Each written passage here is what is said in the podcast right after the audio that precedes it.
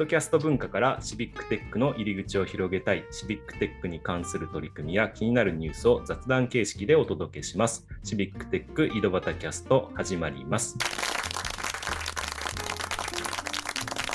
はい、今日も岐阜の石井と埼玉の太田と川崎の又が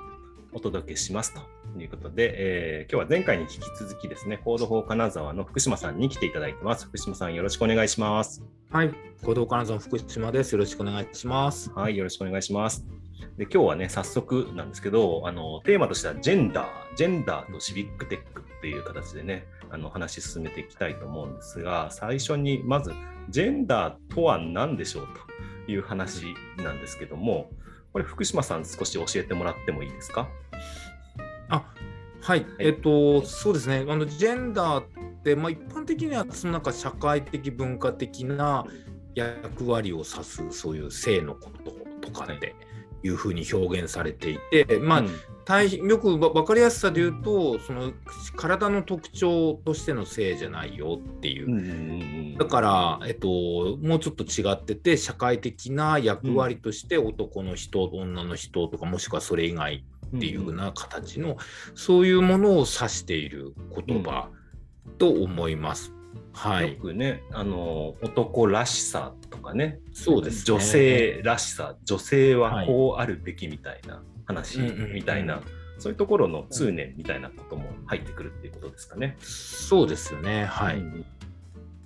まあ、そのジェンダーって確かに最近よく聞くようにはなったんですけど、まあ、それが何でしょうね、なんかシビックテックとの関わりというのか、それが少しよくわからないんですけども、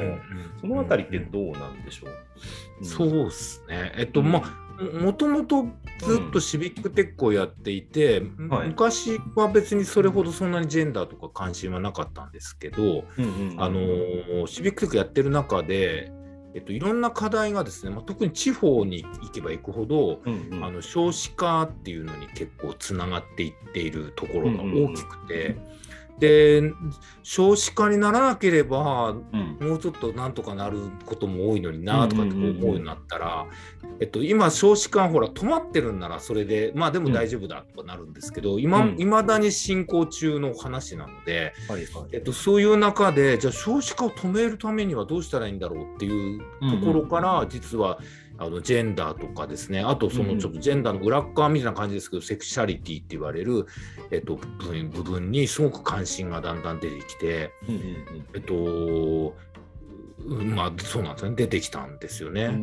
はい、まあ、少子化っていうと、まあ、子供が少なくなって、支える人が少なくなっていくので、えーまあ、あのなかなか過疎化過疎化じゃないけど、まあ、進むみたいなところ、うん、まあ、それがジェンダーその社会的な性によって改善されるというのがちょっとよくわからないという。はいはいはい、そうなんですよ。はいはい、わかりますわかります。あのそれはなんでかっていうと例えば、えっと例えばえっと結婚して結結婚している人というか、うん、えっと、障害未婚率とかって言われるものもどんどん上がってなるほどなるほど。ね今、うん、はい、あと、えっと、女性も男性も結婚する平均年齢も上がっていたりとか、うん、えっと、子どもの数ももちろん減っていっていて、うん、じゃあなんで結婚例えばしないんだろうかとか、うんうん、えっと、なんでじゃあ子供を作らないんだろうかとか、うんうんまあ、そういったことっていうのが、えっと、なぜだろうって本当にそこは疑問ですよね。うんうん、でそういうところから考えていくと例えば、うん、あのー、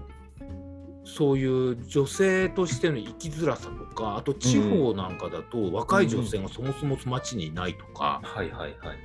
男性女性の比率とかを統計数字で見ても、うん、地方に行けば行くほど女性って若い女性すごく少ないんですよね。でそれってもちろんいろんな理由があるんですけど、うん、その若い女性はじゃあなんでその自分の生まれた土地を捨てて、うん、えっと、じゃあ東京に行くんだろうかとか。それってその東京好きですとかってその単純な話だけでもなかったりしてそれ生きづらさだったりするんですよね。そのはい、女性として地方では生きづらい。なんで生きづらいんだろうみたいな話。がだんだんジェンダーにどんどん入っていくんですよね。ちょっとイメージができてきました。はいはあ、はいはい、なるほど。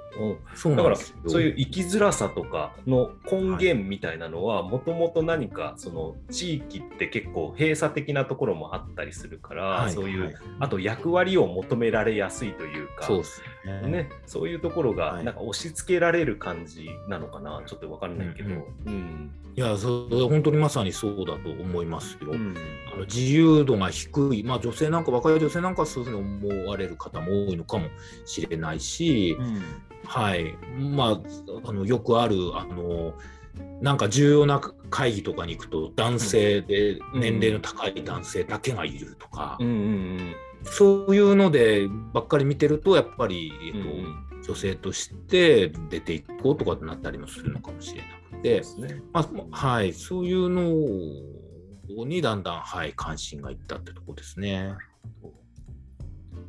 小俣さんとかこうジェンダーっていうところで何か気になってるところってありますか？えっと、そうですね。だから、えっと、まあちょっとジェンダーとどう違うのかわかんないんですが、えよくあの LGBTQ っていう言葉を聞いて、うんうん、とジェンダーってな何が違うんですか？ああ、えっと、違うっていうか、えっと、そ LGBTQ はその社会的文化的な性の中の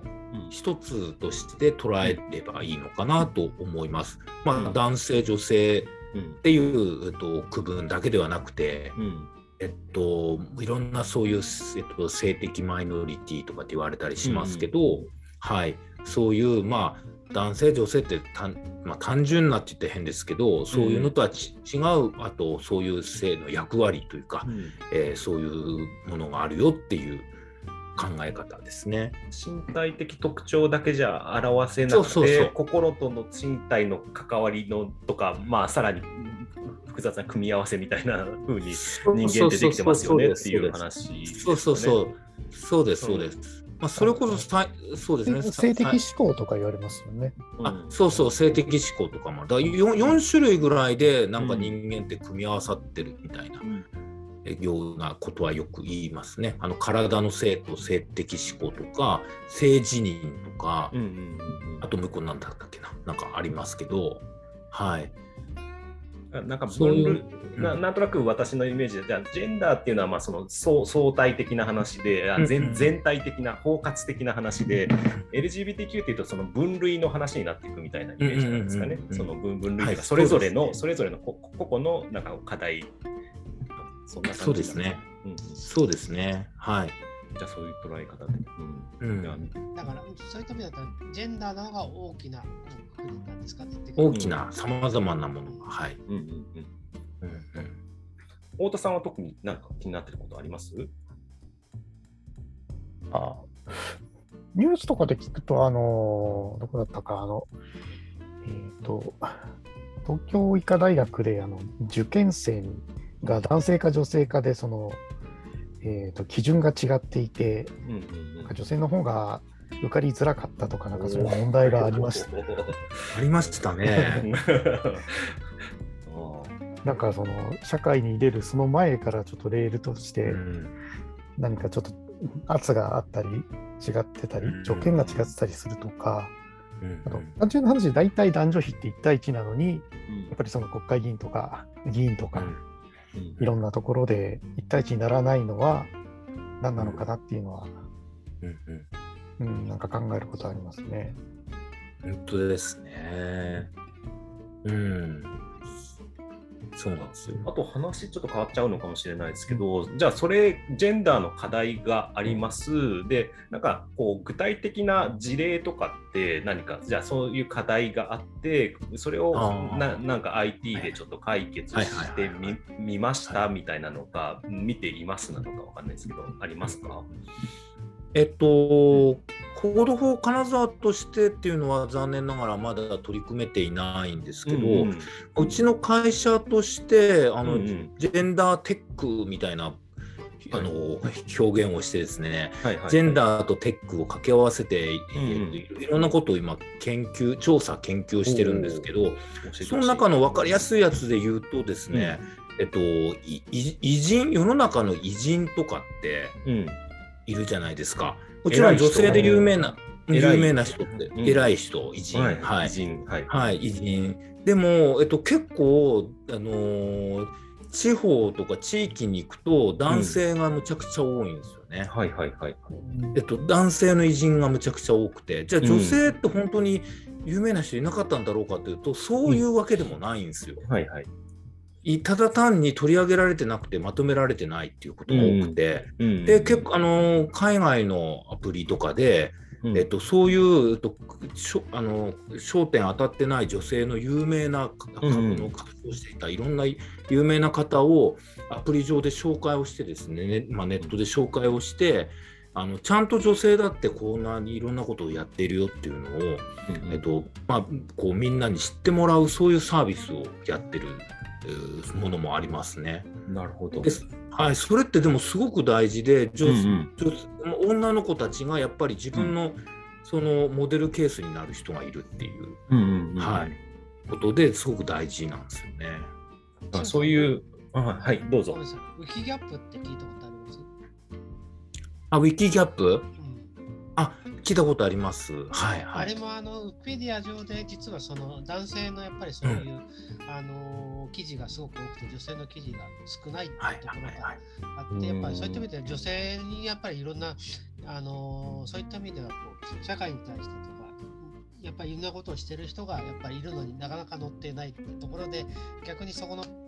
あのまあ、男性以外のこれっていう、まあ、女性にフォーカスしてから、まあ、女性に対する記事をもっと増やそうみたいな活動があって、うんまあ、ウィキペディアもやっぱりあのあの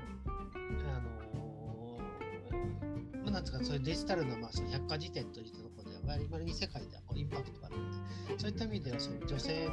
ためのってわけじゃないですけどそういった情報をやっぱり、えー、広めようっていうのがそういう活動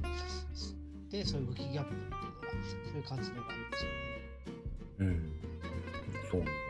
そう、息も、息もそうって、はい、聞いてますね。だこういうのは多分、あの女性が別にもちろん当たり前ですけど劣っているからとかでは当然なくて、うん。うん、単純にやっぱり、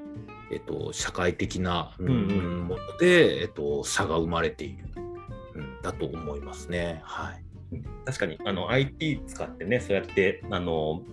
平平等じゃないけどね、あの、はい、均等に扱えるっていうことは確かに IT 得意な感じもするんで、ぜひちょっとね、こういう課題もね、えー、今後もちょっと取り組んでいただきたいなと思うんですけど、収録時間ももう終わりということで、あっという間なので、ちょっと、ね、次もね、この辺もう少しね、掘り下げないと、ちょっとね、消化不良感がすごいので、また次回もですね、ジェンダーについてね、またお話ししてもらおうと思います。ということで、今日はこの辺で終わりたいと思います。ありがとうございました。はい、ありがとうございました。ました。